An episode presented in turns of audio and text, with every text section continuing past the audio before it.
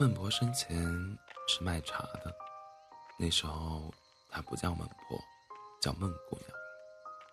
孟婆的茶摊子开在边界、边境，专门给来来往往的商人、士兵买一碗茶解解渴。孟婆孟姑娘性子野，不爱一天到晚坐在茶摊子里，就时时想着。但是每次都被他娘给揪着辫子打回来。一来二去，来来往往的商人士兵都知道了，孟婆茶摊时不时会有一个小姑娘坐在锅炉旁，满脸怨念的甩着辫子烧水。转眼，孟姑娘二八年华，来孟家提亲的人几乎要把孟家门栏踢破。孟姑娘正是在这段时间遇见了军师的。见惯了一一身盔甲的士兵和风尘仆仆的商人，这个束着官发、穿着长袍的男子显得是一股清流。然而，军师不是来提亲的，而是来喝茶的。孟姑娘有些失望。但还是把他要的那碗茶加了两倍的茶叶，浇上满满的热开水，小心翼翼地给他端过去。他微微欠身，道谢，端了茶，慢慢的饮。孟姑娘悄悄给娘亲说：“我一定要嫁给这样的人。”然后又被娘亲揪着辫子骂大姑娘家家的。说这种话害不害臊？从那天起，大家伙都大家伙都惊奇的发现，孟家的小茶娘不再往外溜了。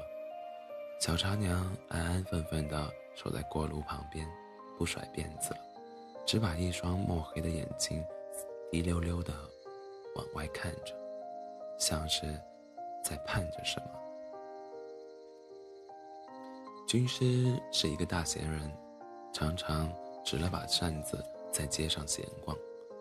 经过孟家茶摊时，经经过孟家茶摊的时候，孟姑娘就趴在窗口，冲他挤眉弄眼的笑。于是，整个村村子都知道了，孟家茶摊的小茶娘喜欢军师。于是，军师渡到孟家茶摊的次数越来越多，姑娘总是越过娘亲，急匆匆地给军师泡茶端水，往往加到两杯的茶叶，用开水浇到溢出来为止。几次加量不加价的茶水供应以后，军师终于忍不住对孟姑娘说了第一句话：“姑娘，为何你泡的茶这么苦？”孟姑娘跟军师的婚事定得顺理成章。孟姑娘问军师：“啥时候喜欢上他的？”军师。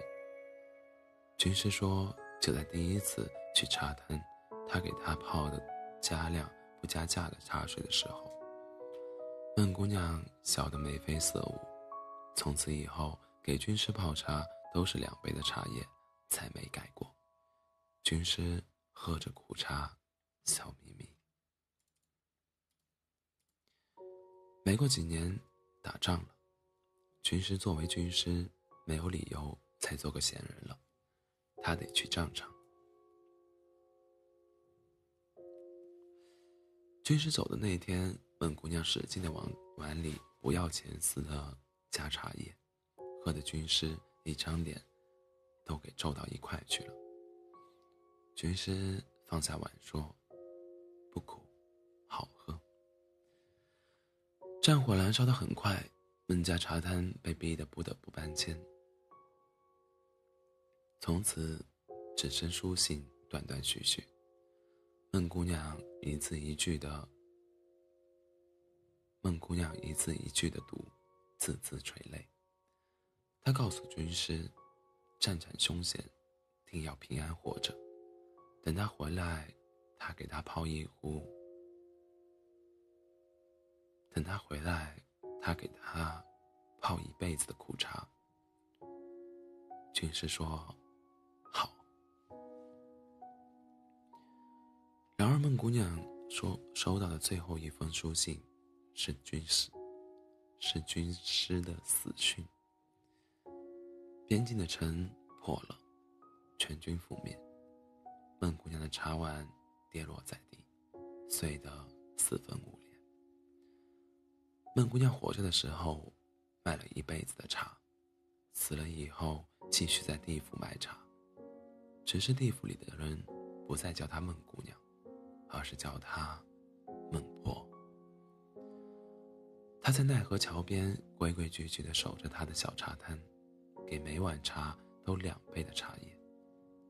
给往往的人，来来往往的人都抱怨说：“你孟婆卖的茶为何都格外的苦？”他笑着不说话。